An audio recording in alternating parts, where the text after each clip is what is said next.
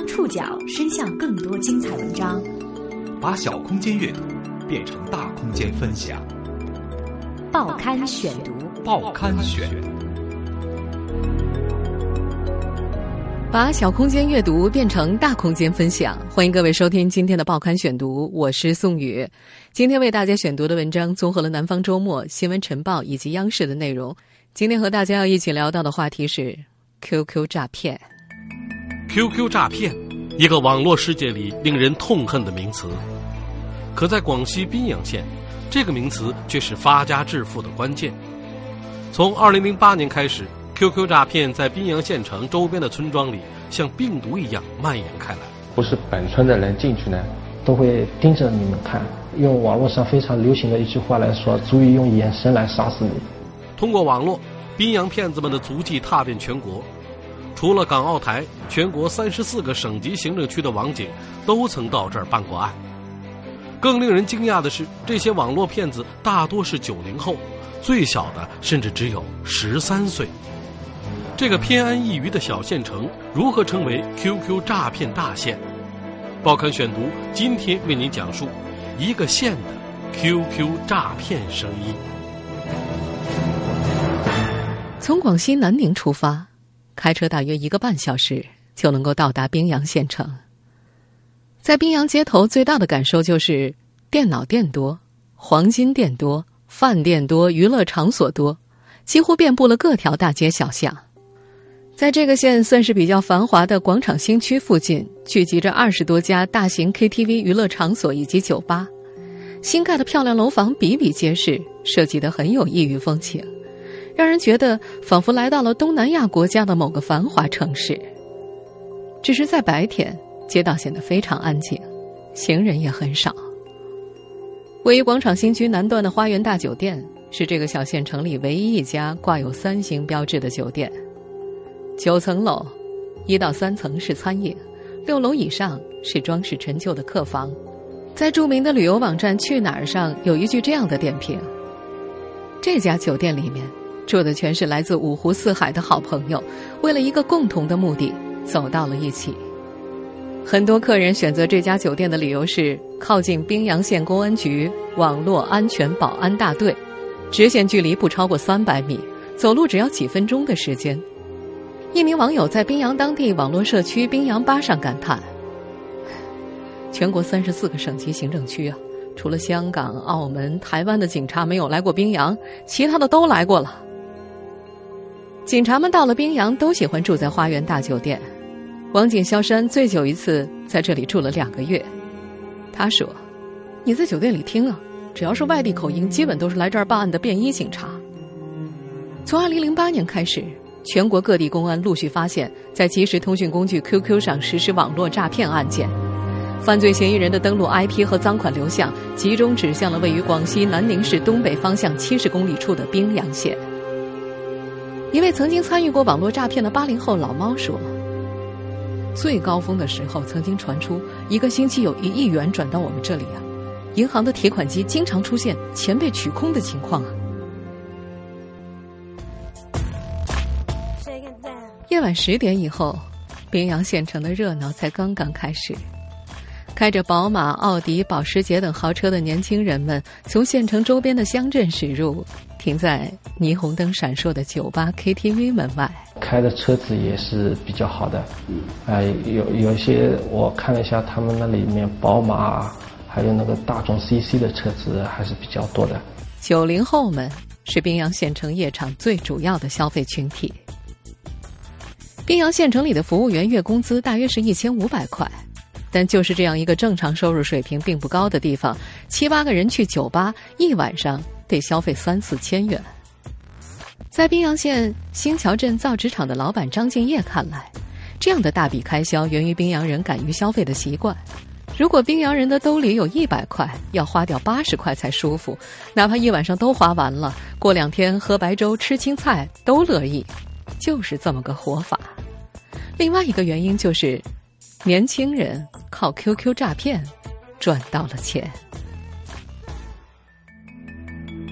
一接到 QQ 诈骗的案件，全国不少网警首先想到的就是宾阳，这个县的 QQ 诈骗起步于2008年，一开始仅限于木马盗号。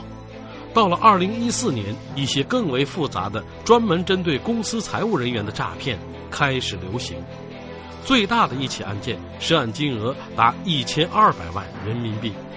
报刊选读继续播出一个县的 QQ 诈骗生意。关于广西宾阳 QQ 诈骗的起源，有着不同的说法。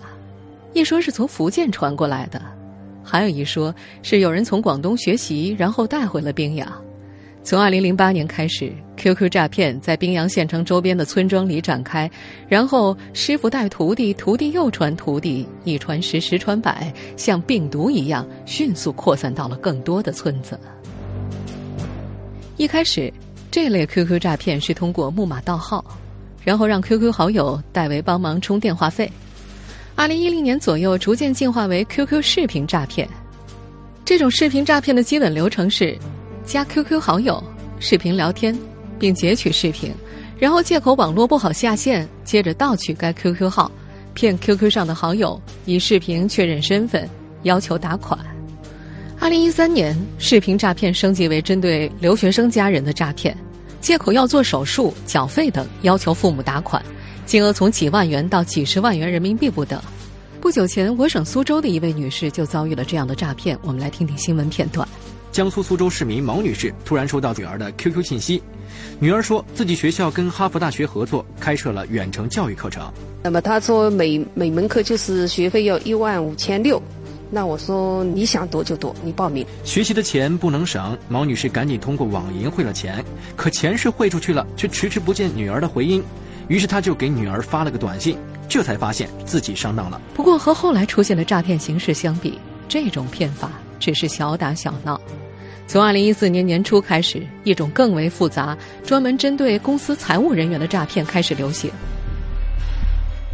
犯罪嫌疑人先是以个人身份加入一些财务人员 QQ 群，观察揣摩群里的各种身份，然后以会计资格考试大纲文件为诱饵，在群里发送木马病毒，盗取财务人员使用的 QQ 号。一个网站链接，那就是木马病毒，你一点击进去的。输入 QQ 号跟密码，它就会那个 QQ 就会掉到那个木马病毒的后台里面。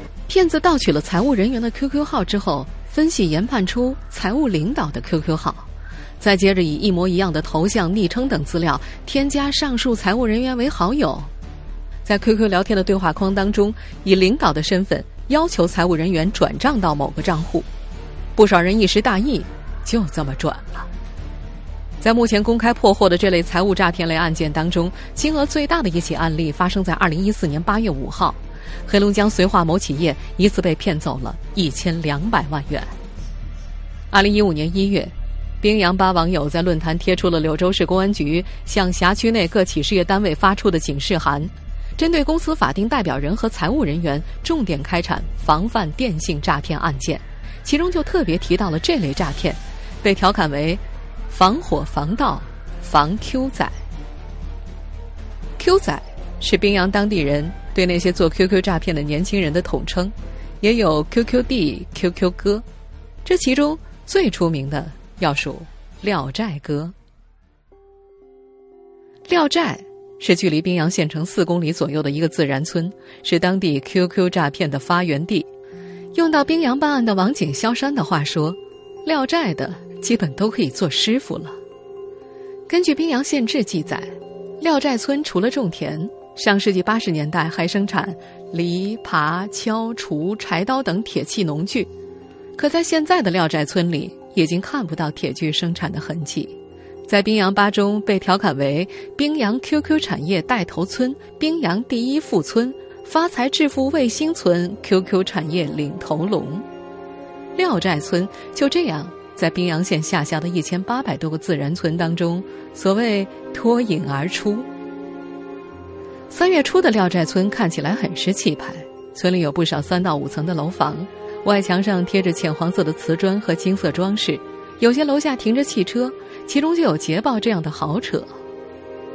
石村则是另外一个很有名的地方，用当地一位出租车司机廖师傅的话说，廖寨村只是做得早而已。石村才是后起之秀。石村人胆子更大，赚得更多，村里的高楼豪车就更多了。石村距离宾阳县城不远，这个村子生产鱼钩的历史有一百多年。宾阳县志记载，一九八三年，村民人均收入就有七百二十六元。早在一九八五年，村里就盖起了十栋三层楼房。石村在上世纪六十年代开始尝试鱼苗养殖，现在村子周围也还有着大大小小的鱼塘。进村道路两侧都是楼房，中间也有一些低矮的老平房，其中有几户建成了别墅，用不锈钢围墙围起来，甚至还装了通常是办公场所才会见到的不锈钢电动门。村里的单行道水泥路面上都装上了公路上那种黄黑色的减震带。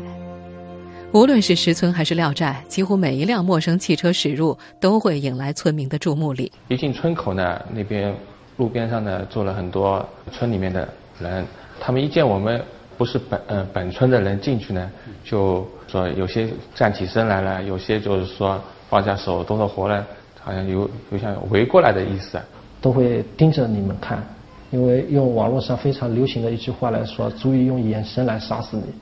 出租车司机廖师傅在进村前反复提醒：有人的地方啊，绝对不能拍照，否则车就出不去了。没有人知道宾阳到底有多少人从事 QQ 诈骗。二零一三年六月，在宾阳 QQ 诈骗猖獗的时候，公安部应各地公安反馈的信息，在南宁成立了网警工作站，从各地抽调警员驻地办公。当时锁定了宾阳五十多个重点村。报刊选读继续播出一个县的 QQ 诈骗生意。根据二零一四年的一期《南宁晚报》报道，从二零零九年算起到二零一四年十月，六年来，宾阳警方已经协助外地警方抓获嫌犯一千零五十名，破案两千两百多起，协助追缴赃款一千多万元。买车、盖楼、夜场消费成为 QQ 诈骗所得最主要的三个去向，也促成了宾阳县城消费的繁荣。宾阳没有汽车 4S 店，一群 QQ 诈骗的年轻人前年一起去南宁团购了二十辆奥迪 A6 汽车，轰动了整个县城。宾阳县政府网站公开的《宾阳县2013年社会消费品市场运行分析》指出，2013年该县住宿业实现零售额。一千九百点五万元，增长百分之五点六五；餐饮业实现零售额十一点二亿元，增长百分之二十点八五。宾阳县的旅游资源并不多，但是在旅游网站去哪儿网上可以提供查询的宾阳宾馆就有七十家。与其他地方不一样，宾阳的宾馆主要是当地人消费，很多从周边乡镇来到宾阳县城夜场消费的年轻人，喝了酒就直接到宾馆开房。当地一位造纸厂的老板张敬业说：“哎，像我们这种辛苦过来的人啊，看到他们那样花钱，很痛心啊。我们看了都害怕。”在宾阳，张敬业也算是有钱人。他原是新桥镇农民，上世纪九十年代靠着老祖宗传下来的手艺，在农闲的时候做竹编，完成了资金积累。后来在新桥镇江边开了一间造纸厂。二零一三年。宾阳淘汰落后产能关停造纸厂的时候，他四亩多地的厂房里一共有三条生产线、四台机器。张敬业回忆说：“宾阳是在改革开放以后发展起来的，传统手工业传承到小五金、制革、造纸等技术，当时也算是走在全国的前面，可惜一直没有做大。”从宾阳起家的最大的企业应该是永凯集团，它是由宾阳县民政局的干部赖可兵一九九三年下海创办，从投资收购糖企起家，扩展多元化经营。二零零七年的中国富豪榜上，赖可兵是以十亿元的财富荣登广西首富，排名中国富豪榜的第六百五十四名。二零一三年，赖可兵在胡润百富榜上排名七百九十位，财富二十五亿元。不过，永凯集团在二零一四年陷入了一场债务漩涡，甚至还拖欠农民的甘蔗款。而皮革和造纸这两项原本让很多宾阳人骄傲的产业，却一直没有出现大型企业。他们分别在二零一二年和二零一三年被政府关停淘汰，就像宾阳传统的竹编、织锦等手工业一样，逐渐消失了。关停皮革造纸企业对宾阳的名声影响还是很大的。一个明显的例子是，原本五大银行在宾阳的新桥镇都设有网点，现在只剩下了一家。广西人爱吃米粉，新桥镇原本生意最好的米粉店每天能够卖一千碗，现在每天能卖出一百五十碗就已经算很不错了。张敬业感叹：“以前家庭作坊式生产还是让一些人有些家底，再过几年慢慢消耗完了，不知道该怎么办。”唉，所谓坐吃山空啊，就是这样子。没有后续转型企业，老一代的个体老板、民营企业慢慢也会消失了，就跟宾阳的传统手工业一样啊。张敬业尤其不懂那些做诈骗的年轻人。张敬业的职场还在营业的时候，请的工人大多数是四十岁以上的，那些九零后的年轻人根本就不愿意干活，老工人是退一个少一个，补不上来。这也是让他放弃继续开工厂的原因之一。传统手工业逐渐消失，落后产能产业逐渐被淘汰，这个小县城的经济一度陷入困局。宾阳县曾经有意发展电子商务，盘活那些即将消失的传统手工业土特产。二零一五年年初，宾阳县政府邀请中国电子商务协会到宾阳考察，当时一位来访的代表曾经开玩笑说。QQ 诈骗也是电子商务啊，宾阳嘛还是很有基础的，如果能够加以引导的话，电子商务就能发展起来了。上述那句话到底是个玩笑，做 QQ 诈骗不需要太高深技术，在宾阳从事这一行业的大多是年轻人，已经破获的案件中，年龄最小的犯罪嫌疑人只有十三岁，犯罪成本低，收入却。滚滚而来，这让当地中学的辍学率年年上升。报刊选读继续播出一个县的 QQ 诈骗生意。根据南宁晚报报道，二零一四年九月一号，宾阳警方出动警力，对摸排处的重点区域滨州镇北街涉嫌网络诈骗的窝点进行突击检查。保证起来，下面一二三四人，四个人。一共查处窝点四个，查扣作案电脑一百三十七台，银行卡、优盾以及无线接收器一批。电脑、银行卡、上网卡、网线，就是诈骗者们的全部作案工具。宾阳的 QQ 诈骗者并不是什么技术高手，围绕 QQ 诈骗的产业链却相当成熟，分工也十分明确。有木马制造者，还有木马交易平台，诈骗者。另外还有取款公司或者取款人，只要有引路人，诈骗者很快就知道如何将各个产业链的各个环节打通。这些年，宾阳县武陵乡中学的卢老师很是担忧。唉，每天啊坐在家里玩电脑还可以赚钱，怎么会不错呢？看到这个人赚了还没被抓，或者抓了也不会怎么样，于是也想跟着做呀，犯罪成本太低了。卢老师说：“尽管自己现在的学生没有做 QQ 诈骗的，但是他不敢保证那些毕了业的学生是不是在做，因为 QQ 诈骗已经从宾阳周边的村子蔓延开来。”二零一四年六月，卢老师带的班级一共毕业了四十五名学生，其中八个人选择继续读高中，十七个人去了中专技术院校，其他人都到广东打工去了。这还不包括平均每个学期都要流失到的四五个学生，这些学生往往在新年过后就跟着家里的堂兄堂姐去广东了。二零一五年三月，新学期开学，卢老师班上又有几个学生没回来，打电话去问，果然已经跟着亲戚到了外地。卢老师说：“你知道吗？家长都觉得孩子读不读书无所谓啊，那些搞 QQ 诈骗的都不用中学毕业的。”赚的钱比大学生还多呢，这些都影响到了家长们的心态。卢老师有时候觉得很痛心，一些家庭父母都外出打工赚钱，让孩子成了留守儿童。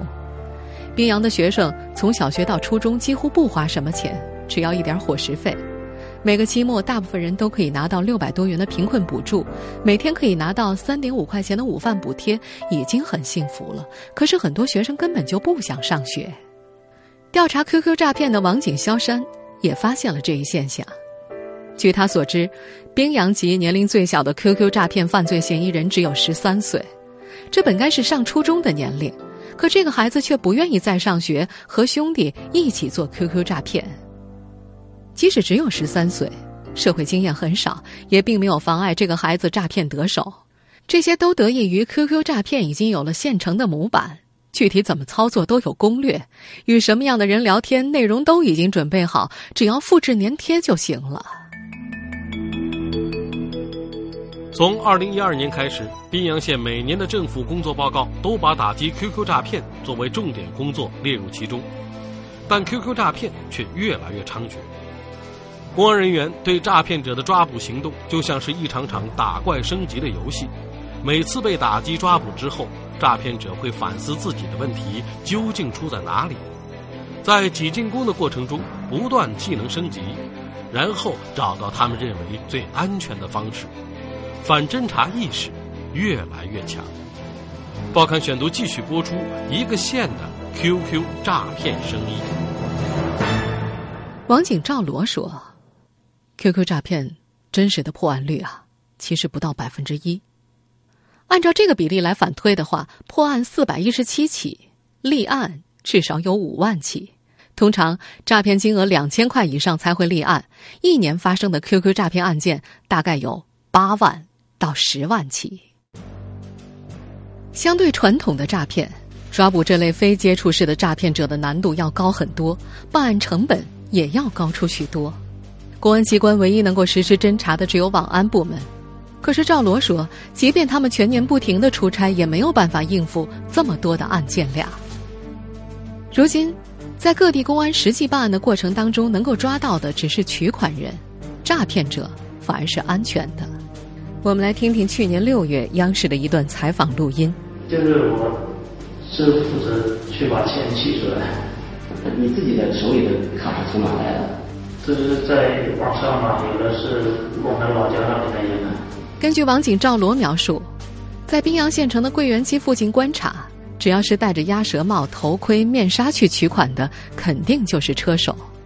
车手是宾阳当地对取款人的叫法，他负责诈骗取现，风险最大。通常这类人会分到诈骗款的百分之十到百分之三十不等。